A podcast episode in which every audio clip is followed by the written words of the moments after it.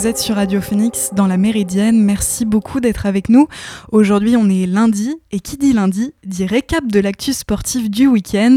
Pour en parler, on accueille tout de suite Enzo, notre chroniqueur sportif.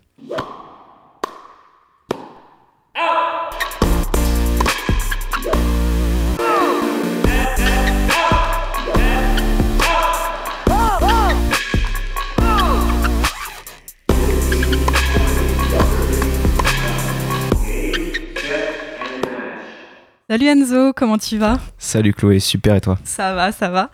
Alors on démarre avec la délicate entrée en lice du 15 de France dans le tournoi des 6 nations.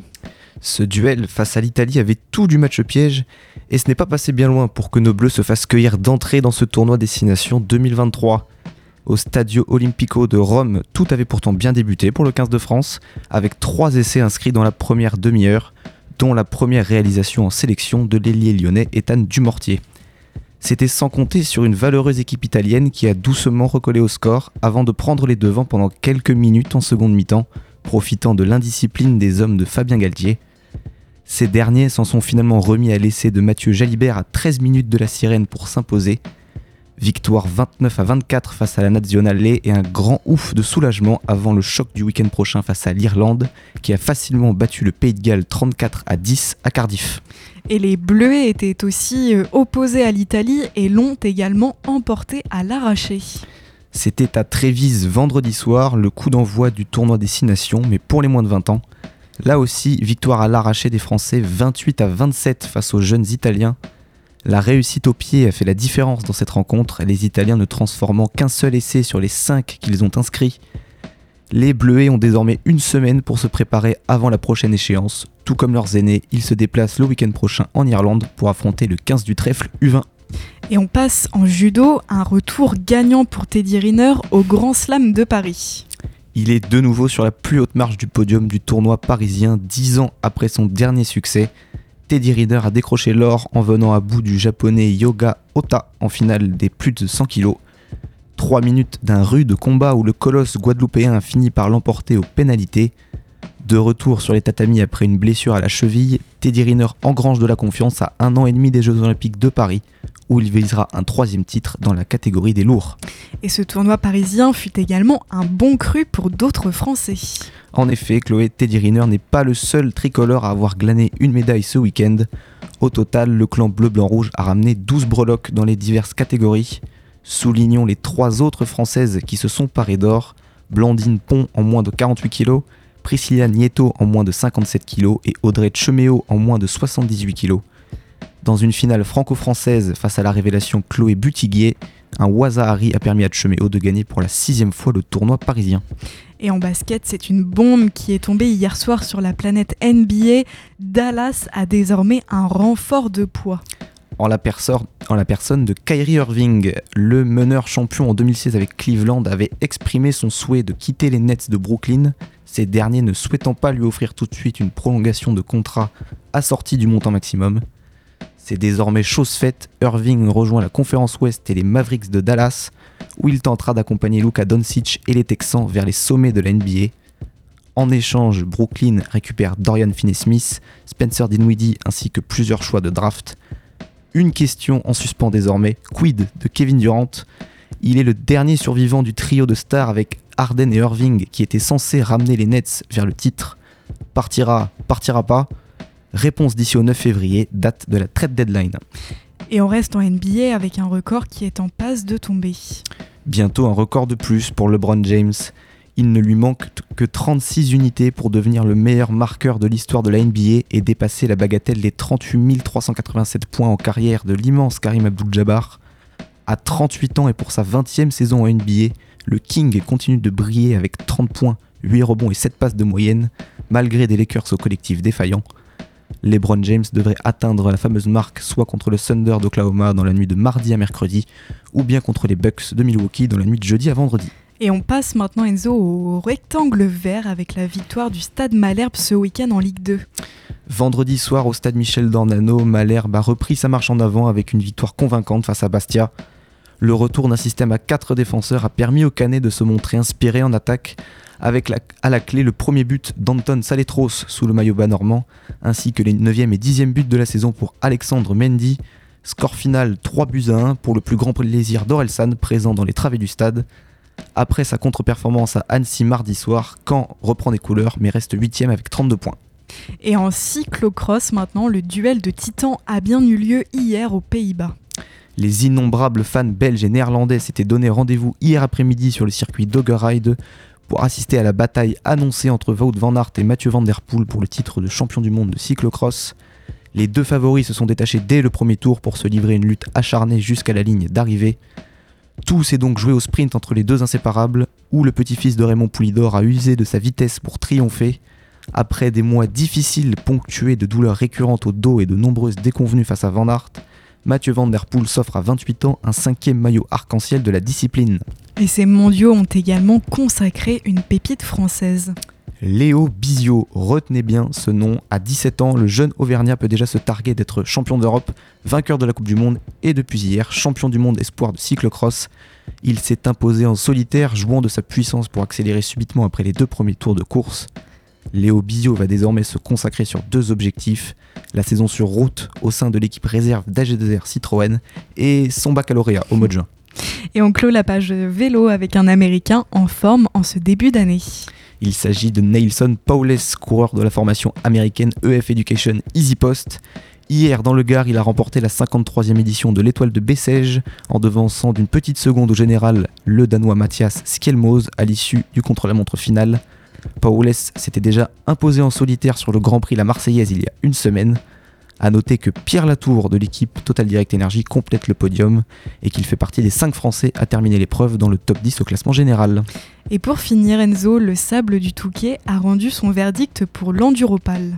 Ils étaient 1300 pilotes, amateurs ou professionnels, à se lancer dans cette 47e édition de l'Enduropal. 13 km de sable jalonné de virages, de montées abruptes et regorgeant de pièges vicieux. À ce petit jeu, c'est le Britannique de 25 ans Todd Kellett sur sa Yamaha qui a confirmé son statut de grand favori, devançant les Honda des Belges Cyril Genot et Yentel Martens. Le triple vainqueur de l'épreuve et tenant du titre, le nordiste Milko Potisek, a vu le moteur de sa Yamaha rendre l'âme après seulement 30 minutes de course. Eh ben, merci beaucoup Enzo pour ce récap. Restez avec nous. Dans un instant, on sera avec Diane aujourd'hui. Elle reviendra sur la récente tentative d'invasion de la zone 51 aux États-Unis. Mais avant cela, on écoute Rosalia et son titre Lie Like You Love Me. À tout de suite sur Radio Phoenix.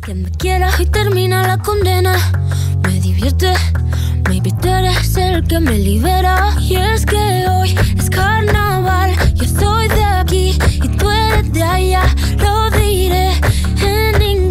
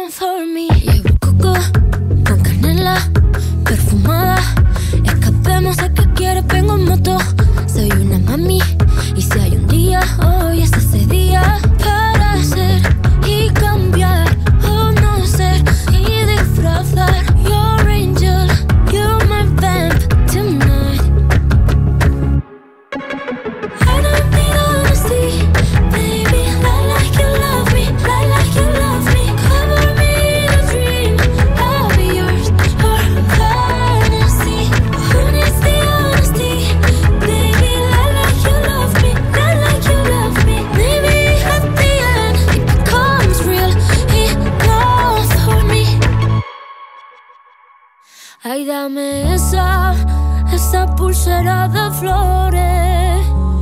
Me la pondré en la muñeca cuando despierte. Así yo lo sabré, así yo lo sabré. Yo sabré que fue real. Será mi tótem, lo sabes tú y nadie más.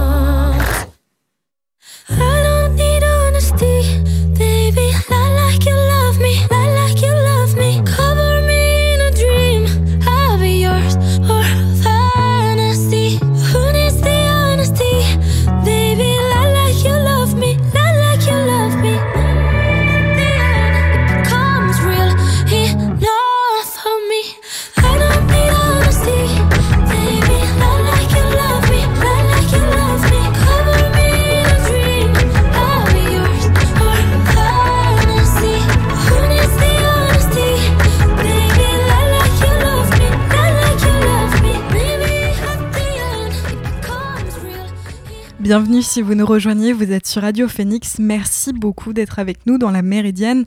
À l'instant, vous venez d'écouter le titre Lie Like You Love Me de Rosalia. Comme chaque lundi, je suis accompagnée de Diane pour sa chronique Histoire. Salut Diane. Salut Chloé. Alors je crois que cette semaine, tu nous as prévu une anecdote assez récente. Ouais, aujourd'hui on va faire ce qu'on appelle de l'histoire immédiate, c'est-à-dire qu'on va remonter seulement à 2019 pour notre histoire. Plus précisément en septembre 2019, le mois où la zone 51 a dû faire face à une des tentatives d'invasion les plus improbables du 21e siècle, à cause d'une rumeur d'internet qui a bien trop enflé, une histoire qui concerne à la fois Naruto, Lil Nas X et le FBI. Mais alors Diane, pourquoi est-ce qu'on a voulu envahir la zone 51 Alors, à la base, c'est un petit groupe complotiste qui a lancé sur Facebook en juin 2019 un appel à l'aide, comme quoi il faudrait sauver des aliens enfermés contre leur gré dans la zone 51. Alors, cela fait les années 70 que la zone 51 est cible de nombreuses théories du complot, donc en soi, cet appel à l'aide n'est pas vraiment nouveau. Mais ce qui va vraiment lancer ce mouvement, c'est la reprise de cet appel à l'aide sur des forums qui s'appellent des forums de shitpost. En gros, des forums où on poste des messages complètement idiots ou ridicules, volontairement, dans le but avant tout de se marrer un bon coup. Et dans ces forums, s'est trouvé un message qui a particulièrement bien marché. Si on Naruto Run, ce qui veut dire court comme Naruto dans le manga, à savoir la tête se projetant vers l'avant et les bras tendus vers l'arrière, on ira plus vite que les balles. Allons sauver les aliens. Et c'est donc sur la base de ce message que des gens ont voulu envahir la zone 51. En gros, oui.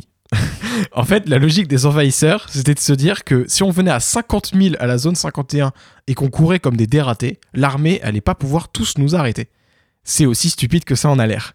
Tout ceci aurait dû rester une blague sur internet comme on en voit toutes les semaines, mais là visiblement on a eu beaucoup de gens qui n'avaient rien d'autre à faire dans leur vie que de planifier une invasion de l'une des bases secrètes les plus protégées de la première puissance militaire mondiale.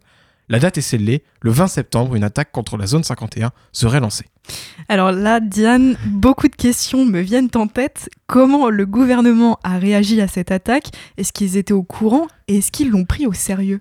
Alors le gouvernement a pris cette attaque très au sérieux. Dès le mois de juillet, un mois après l'annonce de l'attaque, ils ont annoncé que clairement, ça ne rigolerait pas du tout si des gens venaient attaquer la zone 51. Et en fait, l'effet de la blague, comme un peu tous les gags d'Internet, ça s'est vite estompé. Parce que à la base, c'est près de 40 000 personnes qui se sont dit prêtes à se pointer à la zone 51 le 20 septembre. On en a compté à peu près 3000 le jour même. Objectivement un échec, mais quand on y réfléchit, on se rend compte quand même que 3000 personnes sont allées dans le fin fond du désert du Nevada sur la base d'une immense vanne d'Internet. C'est comme si un petit bout du web avait fini par se retrouver dans la vraie vie. Un mélange entre le complotisme de certains et le désir de frisson d'une communauté d'Internet qui au fond s'ennuie beaucoup. Donc au final, est-ce que l'attaque a eu lieu? Fort heureusement, non. Le gouvernement s'était dit prêt à tirer sur la foule, et la première balle partie en l'air a totalement refroidi tous les assaillants, qui se sont dit que quand même venir au fin fond de l'Amérique un week-end sur la base d'un complot sans aucune preuve, ça, ça passait encore, mais que mourir pour une vanne, ça commençait à faire beaucoup. Mais au final, les 3000 personnes qui se sont retrouvées à la zone 51 ont organisé un festival pacifiste complètement impromptu, qui a notamment inspiré un remix du tube Old Town Road de Lil Nas en s'inspirant de l'histoire de cette invasion. On a même eu des concerts sur place, de, sur Willie Savage, par exemple, un groupe de rock new-yorkais. Le festival n'a duré qu'un seul jour avant que les, blancs, les gens décident que la blague avait trop duré et s'éparpillent. Mais rendez-vous compte, une blague sur Naruto a lancé un projet d'attaque de la zone 51, ce qui a forcé une mobilisation spéciale du FBI. Les gens ont eu plus peur des fans de Naruto que de l'URSS pendant la guerre froide. Internet, c'est quand même un lieu unique qui est capable de lier des gens suffisamment forts pour s'unir autour d'une théorie du complot, juste parce que c'était l'occasion de se marrer un bon moment. Bah merci beaucoup Diane pour toutes ces explications très claires. On te retrouvera avec plaisir lundi prochain. Restez avec nous, dans un instant on fait le récap de l'actu Science et Tech, mais avant cela on écoute le titre l'artiste de l'artiste Bird. A tout de suite sur Radio Phoenix.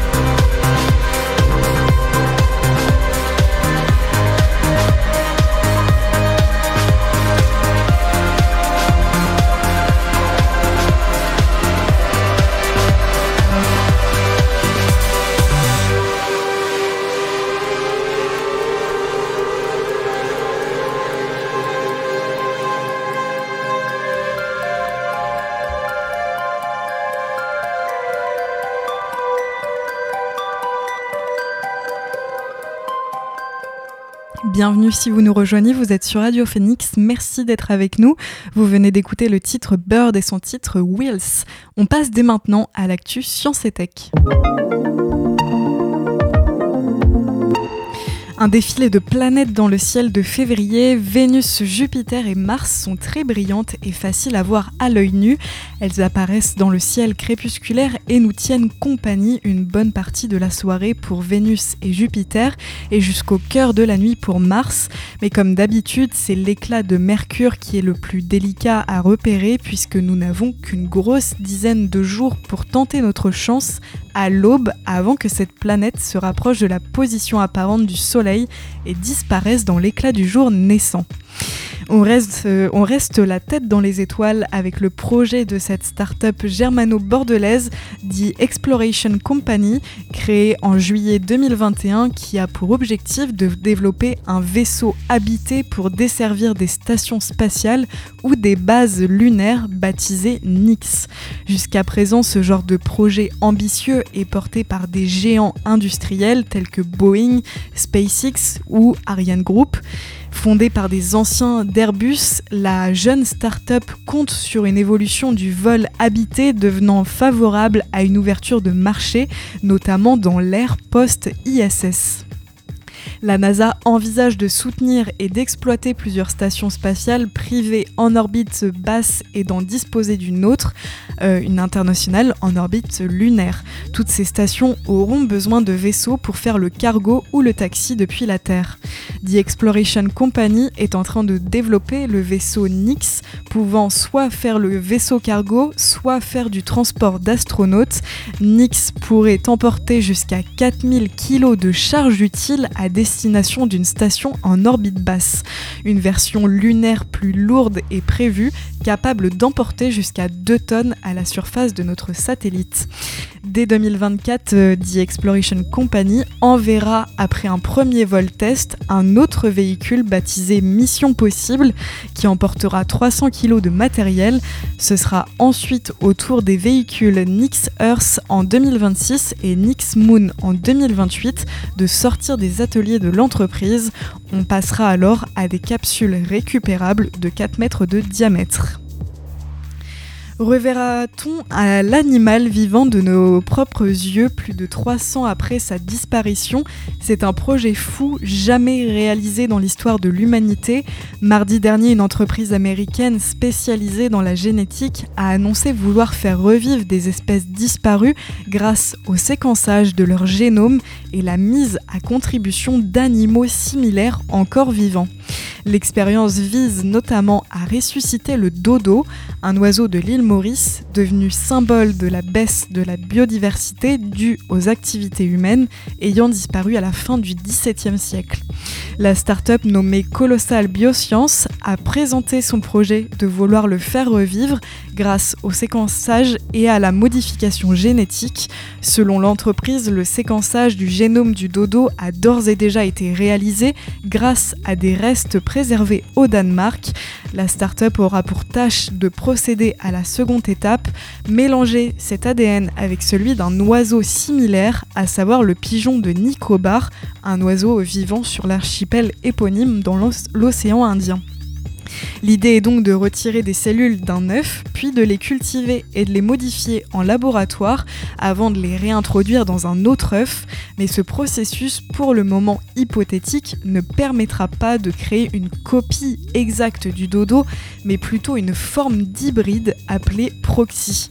Du coup, euh, l'animal serait forcément un croisement et le comportement de l'oiseau qui en résultera est difficile à déterminer puisque certains comportements directement appris à travers les parents ne pourront pas être transmis à ce dodo proxy. Pour mener à bien son projet, Colossal Bioscience a récolté 225 millions de dollars selon une nouvelle étude publiée fin 2022 dans le journal Science Advance. Le réchauffement climatique et la dégradation des habitats naturels vont causer une cascade d'extinction parmi les espèces d'animaux et des plantes. La Terre devrait ainsi perdre entre 6% et 10% de ses animaux et de ses plantes d'ici 2050 et jusqu'à 2% d'ici 2100. La Méridienne, c'est terminé pour aujourd'hui. Merci à toutes et à tous de l'avoir suivi. On se retrouve demain à 13h en direct pour une nouvelle émission. En attendant, je vous souhaite un bon après-midi sur l'antenne de Radio Phoenix. À demain!